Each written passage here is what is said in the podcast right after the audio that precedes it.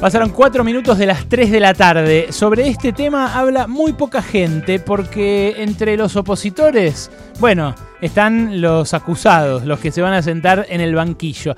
Y entre los oficialistas hay como una vergüencita de hacer un eh, juicio a los responsables del endeudamiento con el Fondo Monetario. Como si lo hicieran así tapándose la nariz, como si fuera algo para hacer en la campaña, pero que en realidad, eh, bueno, es fulbito para la tribuna y no mucho más. Uno que se lo toma en serio y que eh, además ya lo denunció el año pasado es Claudio Lozano, que es director en el Banco Nación, pero que además es economista, referente del Instituto de Políticas Públicas eh, y un peleador histórico en contra del endeudamiento. ¿Cómo estás, Claudio? Ale Berkovich te saluda de Radio con vos. Sí, ¿qué tal, Ale? ¿Cómo te va? ¿Cómo bien, estás? bien, muy bien. Eh, vi la presentación del viernes de la Oficina Anticorrupción eh, y te quiero preguntar a vos, ¿puede abrir alguna puerta a que no vuelva a pasar lo que pasó con esos casi 50 mil millones de dólares que le prestaron a Macri para la reelección? Mira, la verdad que el dato novedoso de la definición que planteó el presidente de la Nación es que el Estado se constituya como querellante para activar en el marco de la causa judicial, de una causa judicial y llevarla a buen puerto. Esto implica la presentación de prueba, eh, documentación, pedidos este, específicos, o sea, no dejarlo librado a la evolución natural que puede tener una causa en el terreno penal de esta naturaleza, como por ejemplo la que tuvo la que presentamos nosotros, que la presentamos en noviembre del 2000, la segunda que presentamos, la presentamos en noviembre del 2019, bueno, y todavía está allí este digamos, en el mismo lugar en donde la Oficina Anticorrupción presentó ahora este, su denuncia. Hasta el momento lo que hace la Oficina Anticorrupción es detallar adecuadamente los delitos en los que habrían incurrido los funcionarios del gobierno anterior,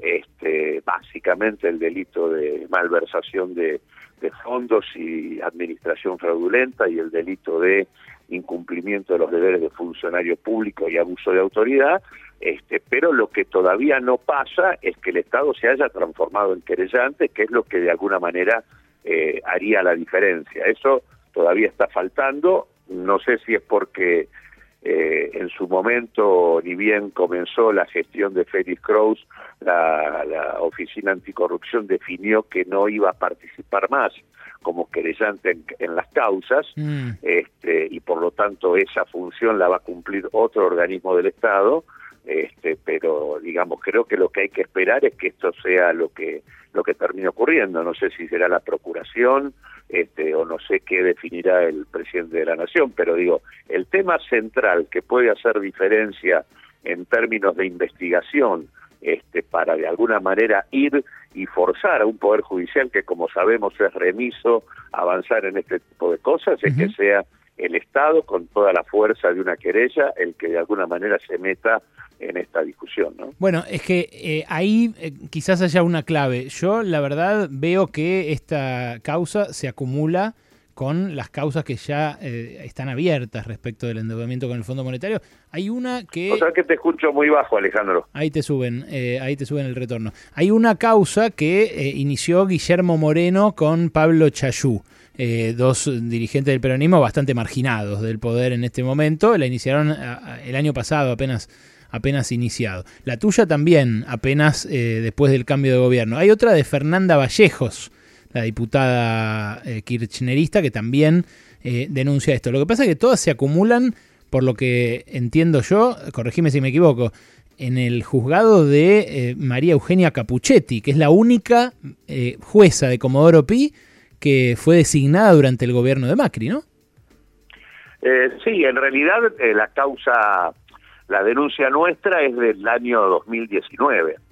En realidad es previa a... Previa al cambio de gobierno. Previa al cambio de gobierno. La primera de agosto del 2018, la segunda de noviembre del 2019, y además había caído en otro juzgado, que era el juzgado del doctor Ramos, de allí la pasaron al juzgado número 5 de la doctora Capuchetti, en donde está junto con las causas que vos mencionás, la diferencia, digamos, quizás que tiene la nuestra es que eh, tiene el mismo tipo de caracterización de los delitos que en todo caso habría que investigar, pero efectivamente están allí con un avance realmente muy muy limitado. Por eso digo, este, lo que lo que cambia el cuadro es este, la aparición del Estado como querellante. Creo que eso es lo que hay que lo que hay que esperar. Las cosas son muy claras. Este, la superposición entre los fondos que ingresaron por parte del Fondo Monetario Internacional, el monto de la fuga de divisas y el total de inversiones en Levac que había hasta junio del 2018 son cifras lo suficientemente similares como para que si se ponen arriba de la mesa el nombre y el apellido de las empresas o de los inversores particulares este, que habían invertido en Levac y por otro lado se, se muestra quiénes son los que sacaron divisas y al mismo tiempo tenemos los funcionarios que actuaron en este sentido, creo que no va a ser muy difícil establecer responsabilidades penales, responsabilidades políticas, este, sanciones de carácter penal y patrimonial y al mismo tiempo efectivamente terminar con la impunidad este, que han tenido funcionarios que suelen actuar de un lado y del otro del mostrador para endeudar a la sociedad argentina del modo que lo han hecho. Bueno, esta posibilidad de que el Estado eh, participe más o, bueno, por lo menos nos muestre más datos a nosotros de qué fue lo que pasó con esa guita y que no pase de vuelta como siempre, ¿no? Solo que en este caso con una cantidad de plata que ni, mis nietos van a terminar de pagar al ritmo de las exportaciones que tiene Argentina. Eh, ¿qué, más podría, ¿Qué más podría ser? Vos decís presentarse como querellante, pero no hay, por ejemplo, un registro de... Esto la Oficina Anticorrupción le dice algo, le pide a la jueza que levante el secreto bancario, este, porque acá lo que hay que poner son los nombres, este, que es lo que no está. O sea, no están los nombres de quiénes son los titulares de las de BAC que vencían en junio del 2018. Mm. Este, digamos, como tampoco han, digo, si hubieran circulado periodísticamente, eh, no ha sido una, un documento oficial el que ha presentado este, quiénes son los que han eh, comprado dólares divisas del país. Claro, comprado eh, dólares. Sí, sí. O sea, todo esto eh, tiene que ponerse como como materia de como parte de la investigación, porque lo que hay que establecer ahí es lo que lo que de alguna manera plantea la Oficina Anticorrupción, que es la existencia de tráfico de influencia, la existencia de eh, connivencia y complicidad entre los funcionarios y quienes resultaron beneficiarios directos de la de esta maniobra, ¿no? Mm. Eh, que aparte además eh, esto le permitiría al Estado argentino no solo las sanciones penales y patrimoniales sobre los funcionarios, sino que también le permitiría estrategias de tributación para resarcir al Estado este, por el daño producido sobre aquellos que han obtenido rentas extraordinarias con este tipo de, experiencias, ¿no? Así que en ese sentido, este, lo que surgiría de allí como posibilidad de política gubernamental es muy amplia. Eh, y lo que tiene que hacer el Estado es presentarse como querellante y activar la causa. Este, si no, la causa depende de lo que haga el fiscal que actúa allí. Este, que puede no hacer nada, por ejemplo. Mm. Eh, bueno, la verdad eh, cuesta creer que pueda avanzar seriamente este juicio, esta demanda, en paralelo a la negociación.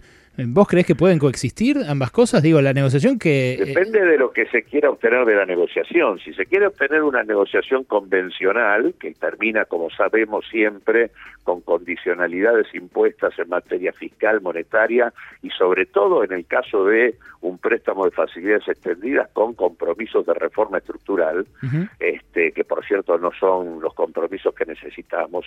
Este, si se quiere terminar en una negociación así, difícilmente se Yo entiendo que esto ha sido puesto en el marco de la negociación porque se pretende fortalecer y obtener una negociación distinta. Es más, yo eh, vengo insistiendo eh, respecto a que las características totalmente, eh, digamos, inéditas que tiene el caso argentino en términos de el crédito que le otorgó el fondo y el modo en que el fondo violentó todos sus su estatuto, su misión, sus funciones, este, todo lo ocurrido con el crédito argentino habilita que no solo estemos ocupándonos de los funcionarios este, y de los actores locales, sino que también sería muy importante que se repitiera lo que hizo en su momento Cristina con el caso Griesa, este, que es llevar este, la discusión del caso del caso este, del acuerdo con el fondo al seno de Naciones Unidas.